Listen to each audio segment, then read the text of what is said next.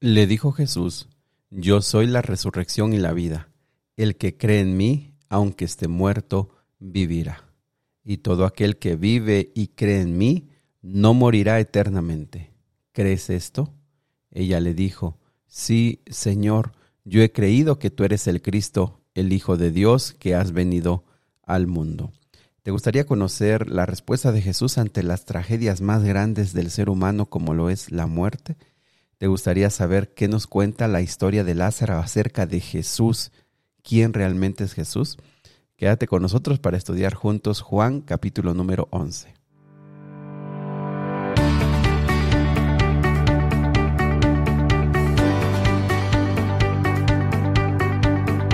Nuevamente bienvenidos amigos y amigas al plan Reavivados por su palabra. Me da mucho gusto saludarles esta mañana, desearles un excelente día, desearles que la palabra de Dios pueda serles útiles para sus actividades cotidianas. Gracias a Dios estamos llegando al final de esta semana y bueno, esperamos que el estudio de la Biblia en este día pueda también de alguna manera fortalecer nuestra esperanza y nuestra fe ante una de las tragedias más difíciles que vive el ser humano. Muy bien, pues también quiero invitarte que sigas compartiendo con alguien que se interese en el estudio de la Biblia, que se interese en conocer un poquito más de cerca las lecciones básicas de la Biblia. Te invito para que le compartas este audio y también si lo estás escuchando en las plataformas digitales, eh, invitarte para que puedas invitar a otros, enviarles el enlace y de esa manera juntos podamos alcanzar nuestra meta de estudiar todo el Nuevo Testamento. Y también nuestra otra meta, que es estudiar un capítulo cada día. Muy bien, pues vamos al, capítulo de hoy. Les invito para que tomen su Biblia. Juan capítulo número 11. Eh, Juan capítulo 11 es muy interesante porque como saben, Juan siempre nos cuenta, nos cuenta una historia y después de la historia eh, nos explica o esa historia explica quién es Jesús. ¿Qué es Jesús? Eso es muy interesante. Y la historia, capítulo 11, versículo 1, dice que estaba, eh, entonces estaba enfermo uno llamado Lázaro de Betania, la aldea de María y de Marta, su hermana. Era una familia eh, en la cual los evangelios mencionan que Jesús le gustaba ir a ese lugar porque Betania estaba a tres kilómetros de Jerusalén. Y recuerden que una buena parte del ministerio de Jesús se hace en Jerusalén, entonces como que podían regresar tres kilómetros, no es una distancia tan realmente no es una distancia larga, y ahí llegaba a descansar Jesús. Eh, se mencionan varios detalles acerca de esta familia que eran muy queridos, muy apreciados por Jesús y que eh, con frecuencia se hacían eh, comidas especiales para Jesús y sus discípulos en ese hogar. Podemos ver entonces un hogar que tenía una convicción muy firme, una entrega a Jesús muy, muy personal, que pasaban horas hablando con él, que pasaban horas conversando. Realmente Jesús se sentía como en su casa, la casa de sus amigos, de sus amigos muy, muy cercanos. Y, amigos, creo que eso es algo bien interesante, creo que eso es algo muy hermoso de describir. Imagínate si ahora al escuchar la Biblia nosotros nos emocionamos con las enseñanzas, con la profundidad de las lecciones de Jesús. Imagínate ahora pasar tiempo, pasar horas eh, no sé si te sucede que cuando llega un familiar hasta muy noche ya eh, te quedas conversando, ¿verdad? Y hablando. Imagínate esta familia. Eh, qué, privilegio el que esta familia tuvo. Pero versículo número 2 nos, nos presenta una de las tragedias más difíciles. Dice que María, cuyo hermano Lázaro estaba enfermo, fue la que ungió el, al Señor Jesús con perfume y le enjugó los pies con sus cabellos. Si te acuerdas, eso ya lo estudiamos y mañana se va a estudiar. Versículo 3, enviaron pues las hermanas para decir a Jesús, Señor, he aquí el que amas está enfermo. Y creo que, amigos, eh, esta expresión nos ayuda mucho a entender la, la realidad de la historia, de la vida de Jesús. Él estaba en las tragedias del ser humano. Le enviaron a Jesús a decirle, recuerda que Jesús estaba, para decirte claro, 40 kilómetros de ahí, por lo menos un día de distancia, y le van a avisar Jesús, eh, y, se, le avisó cuando ellos vieron que Lázaro estaba muy grave. Eh, Señor, al que tú amas está enfermo. Y sabes, creo que esto nos recuerda algo que necesitamos siempre, siempre, siempre tener presente. Y es que en cuanto más cerca estemos del Señor, cuanto más amemos Señor, a Cristo Jesús, cuanto más eh, pasemos tiempo con Él, eso no va a quitarnos, de, ausentarnos, quitarnos las tragedias de esta vida. Las tragedias de esta vida llegarán y tocarán la puerta de nuestra vida tarde o temprano. Si hoy tenemos un, un periodo en nuestra vida en el que estamos disfrutando la vida, los negocios, la familia, la verdad es que en esta vida tarde o temprano llegan las tragedias. Y esta familia, con toda su relación con Dios, le llegó la tragedia. Pero, pues ellos tenían a un gran amigo. Ellos tenían a un gran amigo y le dicen, Señor, el que tú amas está enfermo. Interesante, qué, qué oración tan, tan más eh, llena de significado. Imagínate cuando nosotros eh, podamos orar por alguien y decir, Señor, al que tú amas está enfermo. Imagínate saber, estar convencido que Dios nos ama. Y cuando oremos por nuestra esposa, por nuestros hijos, por nuestros padres, decir, eh, Señor, yo sé que tú y mis padres tienen una relación tan profunda. Señor, tú y mis hijos, eh, tú y mi hijo tienen una relación tan profunda. Tú y mi esposo tienen una relación tan profunda. Al Señor, Señor, al que tú amas. Qué hermoso sería eh, que alguien orara por nosotros y dijera, Señor, ese, eh, eh, que tú amas hoy, hoy está en un problema. Y entonces cuando llegaron los mensajeros con Jesús, versículo 4, dijeron, oyéndolo Jesús dijo, esta enfermedad no es para muerte, sino para la gloria de Dios, para que el Hijo de Dios sea glorificado por ella. Y amaba Jesús, versículo 5, y amaba Jesús a Marta, a su hermana, y a Lázaro. Cuando yo pues que estaba enfermo se quedó dos días más en el lugar donde estaba. Luego de esto dijo a sus discípulos, vamos a Judea otra vez. ¿Por qué Jesús se demoró? ¿Por qué Jesús se demoró? Creo que una de las grandes preocupaciones, amigos, en nuestra vida es que nosotros no tenemos el mismo tiempo que Jesús, no tenemos el mismo tiempo de Dios. Es decir, nosotros esperamos las cosas en un momento y casi nunca concordamos con los tiempos que Dios está dispuesto a responder nuestras oraciones. Y aquí vemos eh, de manera muy práctica la, la realidad. Jesús se quedó dos días más en ese lugar. Dos días más y estaba a 40 kilómetros de distancia. Uno imaginaría que a la voz de sus amigos Jesús se levantaría y entonces iría pronto, corriendo, para llegar a tiempo para resolver esta situación. Porque eso haríamos nosotros. Porque eso haríamos nosotros desesperados.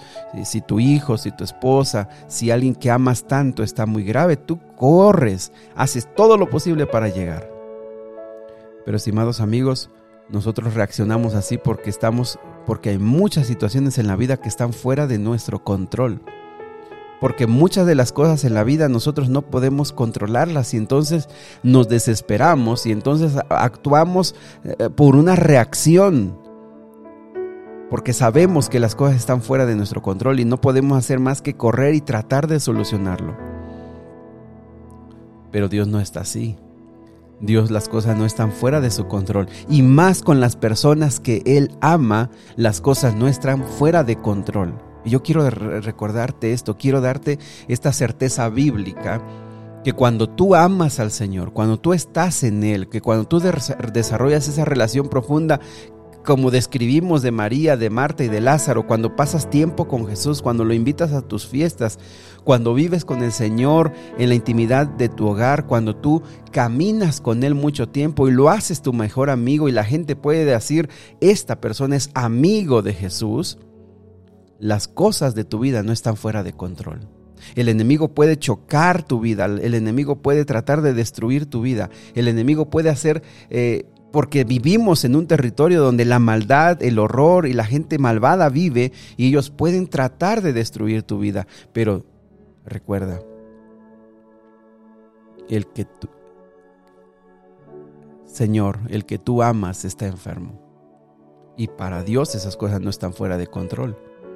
Porque el enemigo puede hacer tantas cosas, pero el enemigo no puede, no puede contra Dios. Y no está fuera de control. Entonces Jesús toma el tiempo porque Él va a reaccionar. Jesús va a actuar en el momento que es más adecuado. Y ese punto, amigos, la verdad que es un punto bien difícil de llegar a comprender. Porque nosotros, como insisto hace un momento, queremos las cosas en el momento que nosotros lo consideramos. Y cuando las cosas no llegan a, su tiempo, nosotros nos desesperamos y perdemos nuestra fe y decimos, Señor, ¿por qué? ¿Por qué suceden estas cosas? Porque cuando necesitamos dinero decimos, es ahora, Señor. Si tú vas a hacer un milagro, es ahora. Si tú me vas a dar el dinero para pagar mis deudas, es ahora. Si tú vas a levantar a mi hijo de esta enfermedad, es ahora. Si tú vas a evitar que mi matrimonio se fracture, es ahora. Si tú vas a hacer esto, actúa ya. Pero nosotros amigos, más que actuar, debemos estar en paz con Dios, debemos desarrollar una amistad con Él, porque si tú estás, caminando con el Señor, tú debes tener la confianza, el Señor va a actuar. Yo no sé cuándo, pero el Señor va a actuar. Y yo creo que una de las evidencias de que uno ha madurado en su fe, amigos, es que tú estás confiado que el Señor va a actuar en el momento que Él lo considere necesario. Versículo 7, después de esto dijo a sus discípulos, vamos a Judea otra vez. Y los discípulos dijeron, rabí, eh, maestro, ahora procuraban los judíos apedrearte, apenas, apenas, y venimos huyendo de allá. ¿Por qué quieres que vayamos? Y entonces Jesús le respondió un poco de una manera complicada porque le dice, ¿no tiene el día 12 horas? El que anda de día no tropieza porque ve la luz de este mundo. Pero el que anda de noche tropieza porque no hay luz en él. ¿Qué es lo que quiso decirle Jesús? Jesús dijo, mira, mientras hay luz, hay que trabajar, porque cuando venga la oscuridad no se puede hacer nada. Y, ahora es el momento de actuar. El tiempo es reducido, vamos porque hoy es el momento de ir. Versículo número 11, dicho esto, les dijo después, nuestro amigo Lázaro duerme, mas voy a despertarle. Dijeron entonces sus discípulos, Señor, si duerme va a sanar, porque ya y, ellos no entendían, ve el versículo número 13, pero Jesús decía esto de la muerte de Lázaro, y ellos pensaron que hablaba del reposo del sueño. Entonces, versículo 14, Jesús les dijo claramente, Lázaro ha muerto. Y me alegro por vosotros de no haber estado allí para que creáis, más vamos a él. ¿Sabes que Jesús eh, y los evangelios presentan la, la muerte como un sueño? Eh, sabes que los evangelios eh, insisten en que la muerte es como un sueño, en que una vez que una persona muere es como cuando una persona está dormida, no hace nada, no va a ningún lugar, no le sucede nada, simplemente está como durmiendo. Así lo presenta Jesús aquí y así lo presentan los evangelios. Y por eso los discípulos no entendían, bueno, si duermes porque ya se está componiendo, ya está descansando, se va a levantar. Pero Jesús les tuvo que decir claramente, Él ya murió, ahora es el momento de actuar. Ahora es el momento de que vayamos. Y entonces dijeron, Tomás, versículo 16, Tomás dijo, pues vamos, vamos a morir con Jesús porque allá lo están esperando para apedrearlo. Está a tres kilómetros de Jerusalén, van a saber que Jesús está allá y vamos a estar todos y nos van a ir a matar. Pero recuerden, Jesús está al control de las cosas. Y eso es lo que a nosotros nos cuesta como seres humanos, entender que en medio de, las tragedias de este mundo, en medio de, toda la abrumación de problemas en este mundo, nos cuesta entender que Dios pueda estar al control de las cosas. Y lo otro que nos cuesta entender es cuándo va a actuar Dios. Nos cuesta esperar, nos cuesta entender cuál es el momento en el que Jesús va a hacer las cosas. Pero vean que aquí ahora Jesús dice, es momento de actuar, va a actuar. Versículo 17, vino pues Jesús y, halló, hacía, y halló que hacía cuatro días que Lázaro estaba en el sepulcro. Betania estaba cerca de Jerusalén como a 15 estadios, les digo, tres kilómetros. Y muchos de los judíos habían venido a Marta y a María para consolar para, por su hermano. Entonces Marta, cuando oyó que Jesús venía, salió a encontrarle fuera de la aldea, pero María se quedó en casa. Y Marta dijo a Jesús, Señor, si hubieses estado aquí, mi hermano no habría muerto. Estimados amigos, estamos ante la tragedia, quizá la tragedia más grande del ser humano, es la muerte. Porque nadie con todo el dinero del mundo puede, puede hoy dar más vida. Hoy con todos los recursos y con toda la tecnología, el ser humano sea rico, sea pobre, sea intelectual o sea simple, no puede tener un día más de vida por su propia voluntad. Estamos ante la tragedia que separa familias, que destruye matrimonios, ante la tragedia que separa un hijo de un padre, ante la tragedia de la muerte que separa hermanos que se aman profundamente. Estamos ante la tragedia de la muerte que nos hace llorar y sufrir porque no tenemos más la presencia de aquella persona que amamos tanto, de aquella persona con la cual convivimos, con la cual caminamos, con la cual reímos, con la cual en las tragedias de la vida también peleamos, la muerte. Y vean la respuesta de, Marta. Le, dicen le dice a Jesús, Señor, si hubieses estado aquí, mi hermano no habría muerto. Y aunque parece una expresión de fe, diciendo, yo creo que si tú estuvieras aquí todo lo hubieras arreglado, también es un reproche. Y también es una forma de decirle, Señor, ¿por qué te tardaste? ¿Por qué no veniste? ¿Por qué, por qué, por qué no fue antes? Porque si tú hubieras llegado antes ya las cosas hubieran estado solucionadas. Y sabes, amigo, amiga, esa es una oración, es eso conversar con Dios, eso es decirle la verdad a Dios acerca de lo que nosotros sentimos. ¿Cuántos hablan todavía con Dios con, con oraciones prefabricadas, con oraciones eh, que se le han enseñado a repetir y a repetir una y otra vez palabras que a veces no tienen sentido? Esta es la verdadera oración. Marta le dice a Jesús, yo Señor, yo, yo creo que tú hubieras podido hecho, hacer un milagro, pero ya, ya es demasiado tarde. ¿Por qué no pudiste venir antes? Sabes que si esta mañana tú le quisieras decir algo así a Cristo Jesús, Él no, Él no te va a rechazar. Quizá tú tengas guardado algo con Dios y eso fue la causa de que tú te alejaras de Dios porque piensas, si realmente Dios existiera, ¿por qué permitió que mi hermano muriera? Si realmente Dios existiera, ¿por qué permitió que mi madre, siendo una mujer tan buena, ella, ella muriera? ¿Por qué, Señor, si yo que he tratado de ser una buena persona, ¿por qué mis negocios no prosperan cuando hay personas malvadas? Que parece que entre más malvadas son, mejor les va en la vida. Es, es honesta y es sincera la, oración de esta mujer, de Marta. Le dice, Señor, si hubieras estado aquí, mi hermano no habría muerto. Porque sí se cree que Dios puede hacer algo, pero también se cree, Marta dice, eh, eh, fue demasiado tarde, Señor. Y sabes que el Señor no le reprocha nada. Le dice, en versículo número 22, mas ahora sé que todo lo que le pidas a Dios, Dios te lo dará. Y Jesús le dice, tu hermano resucitará. Marta le dijo, yo sé que resucitará en el día de la resurrección, en el día postrero. Y es interesante porque saben que en ese tiempo había un grupo de los saduceos que enseñaban que no habría resurrección, que no hay resurrección. Y los eh, fariseos, que eran la mayoría, ellos sí creían en la resurrección. Entonces aquí hay un punto importante. ¿Qué es la resurrección? Hay una vida después de, la muerte. Eh, ¿qué, pasa con el más allá? Y lo que, aquí Jesús explica y lo que aquí Jesús eh, da por sentado es que las personas van a morir. Hay dos tipos de muerte. La muerte natural. ¿Y cuál es la muerte natural? La muerte que nosotros como seres humanos tenemos porque nuestro cuerpo se cansa, se enferma, tiene un accidente y muere. Es la muerte natural.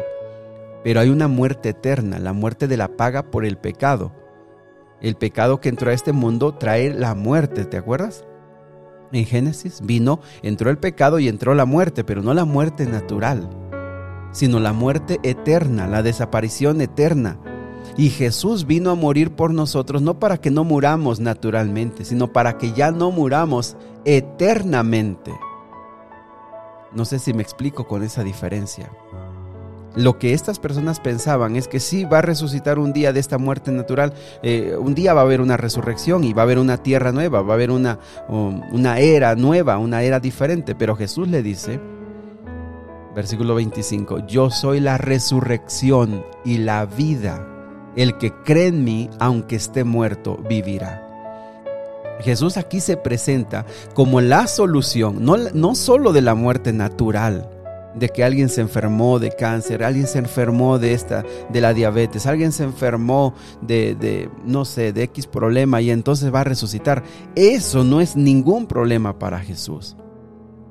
Jesús lo que vino a darnos es la vida eterna, la vida eterna que perdimos, que podíamos haber tenido si hubiera eh, Adán y Eva hubieran sido fieles. Esa es la que perdimos y es por la cual Jesús murió en la cruz del Calvario.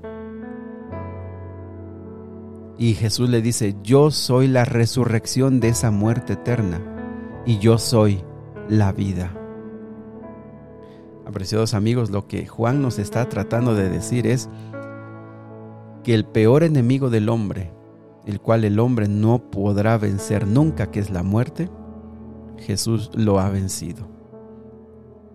Y la resurrección de Lázaro era la primera prueba, la prueba para nosotros de que un día habrá una resurrección, no de esta muerte natural, sino del problema mayor, del problema de la muerte eterna.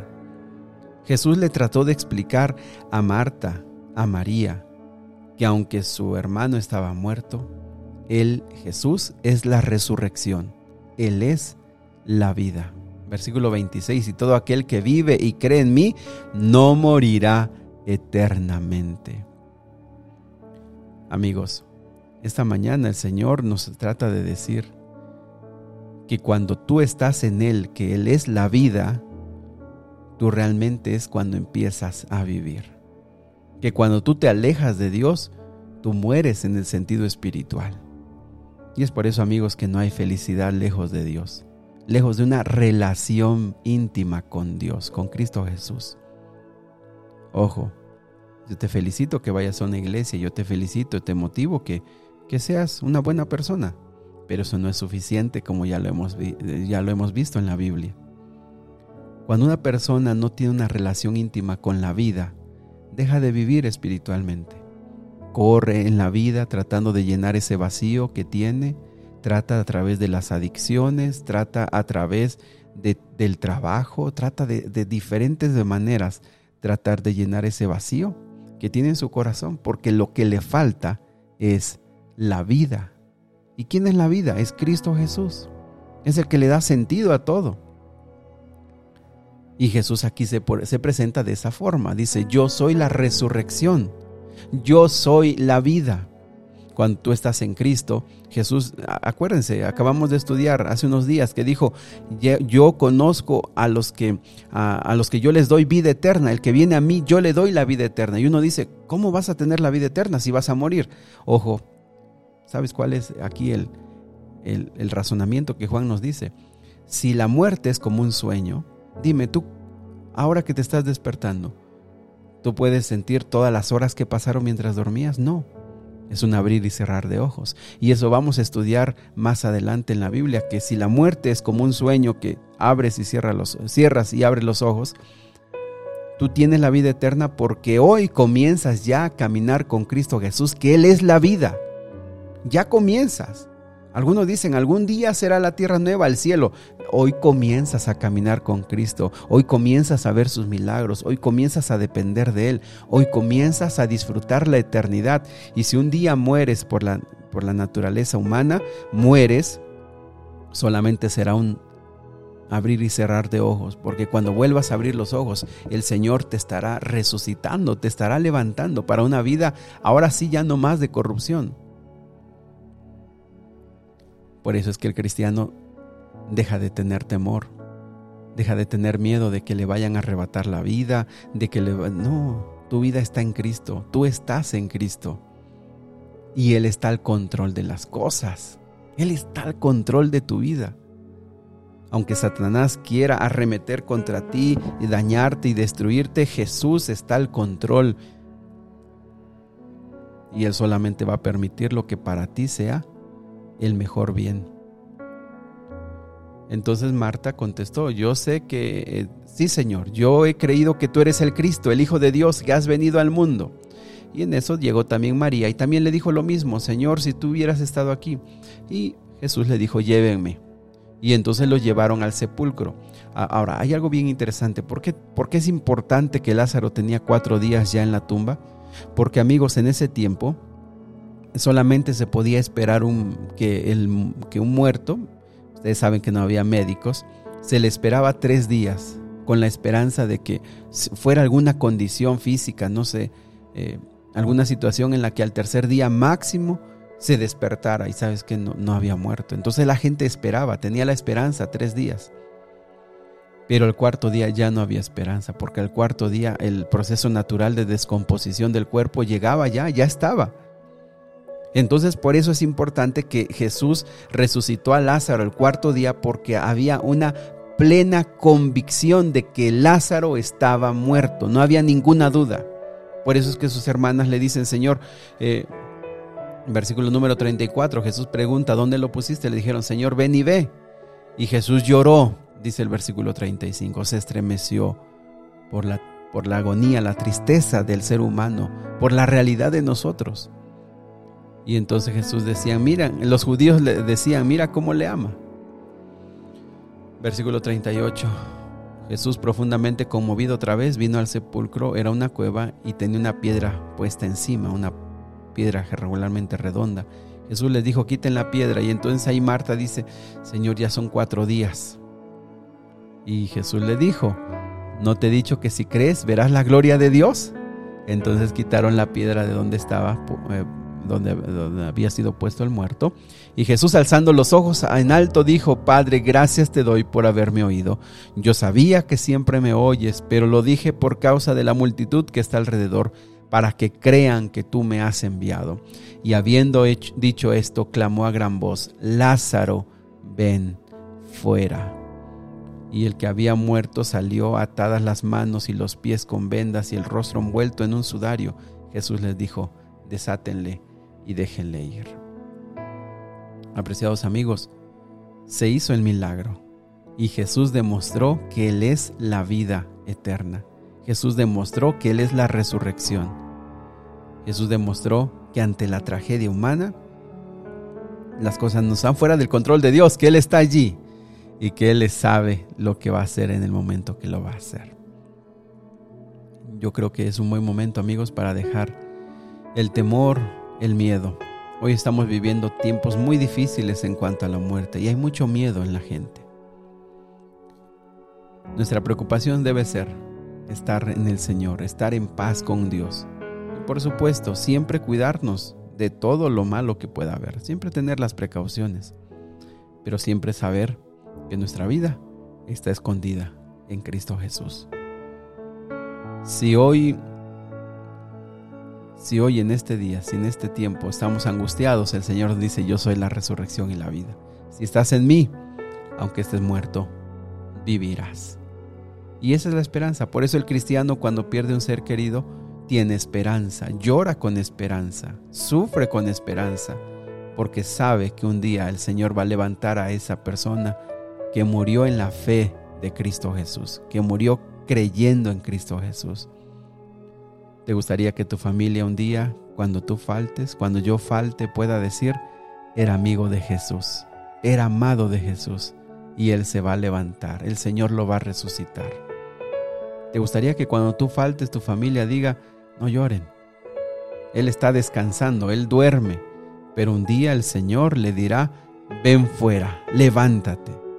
Y entonces, de esa manera milagrosa, nuestro cuerpo se reconstruirá y volveremos a la vida para estar para siempre con el Señor. ¿Te gustaría vivir con la esperanza, el gozo, la satisfacción de saber que Dios en su momento va a actuar? ¿Te gustaría estar con la esperanza y la convicción de que el Señor no se tarda, no llega después? El Señor llega en el momento que tiene que llegar para manifestar su gloria en nuestra vida. ¿Le has pedido tanto algo al Señor? ¿Le has pedido tanto? ¿Le has rogado? ¿Has llorado? ¿Le has hecho promesas y no ves respuesta? Quizá es momento de decirle, Señor, que se haga tu voluntad cuando tú quieras, como tú quieras. Yo ya no te condiciono. yo te amo. Y Señor, si tú vas a dejar que esta tragedia sea toda mi vida, dame fuerza para soportarlo. Dame fuerza para entenderlo. Pero que no se haga mi voluntad, que se haga la tuya. Que Dios me los bendiga, mis amigos, que puedas tener esta certeza en tu corazón y recuerda que un día la vida y la resurrección aparecerá y acabará para siempre con la muerte. Vamos a orar. Querido Dios y Padre, hay mucho temor en este tiempo por la muerte, porque pueda morir un ser querido. Hay mucho dolor y sufrimiento, Señor, pero esta mañana nosotros queremos ponernos en tus manos y decirte que te amamos, que queremos amarte más, que queremos que tú puedas manifestar tu amor en nosotros. Queremos pedirte paciencia para saber que tú vas a actuar, que tú a los que amas actúas en el momento que lo debes hacer. Y que nuestra vida no está fuera de control, que tú estás en, ordenándola y la estás poniendo en su lugar. Y hoy, Señor, aceptamos que tú eres la vida y vamos a ti. Y aceptamos que si un día descansamos, morimos, tú serás nuestra resurrección. Y anhelamos, Señor, que toda nuestra familia, que todos nuestros seres amados puedan creer en ti, para que un día podamos estar contigo para nunca más separarnos. Gracias porque hoy recibimos la vida eterna y hoy comenzamos a caminar contigo en la vida eterna. Te lo agradecemos en Jesús. Amén. Que Dios me los bendiga, mis amigos, que puedan pasar un excelente día y si Dios lo permite, nos vemos el día de mañana. Me gustaría que siguieras orando.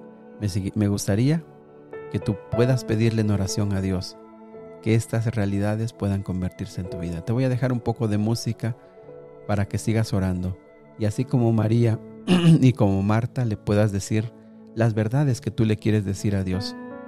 Quizá te has sentido decepcionado de Él, quizá te has sentido frustrado con Dios, quizá tienes mucho coraje porque tú sientes que Dios no actuó en el momento que debía actuar ante esa tragedia que sucedió en tu vida. Te dejo esta música para que se lo digas a Dios y para que tengas descanso y sepas que Él, que Él te ama.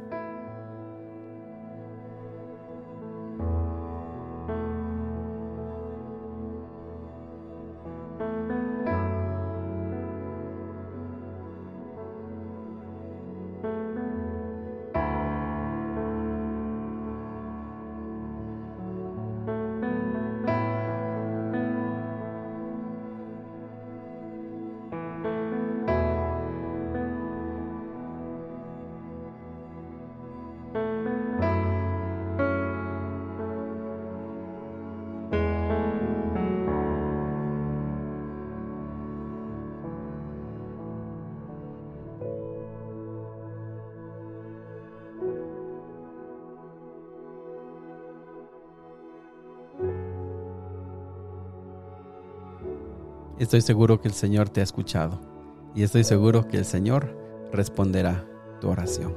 Que Dios te bendiga.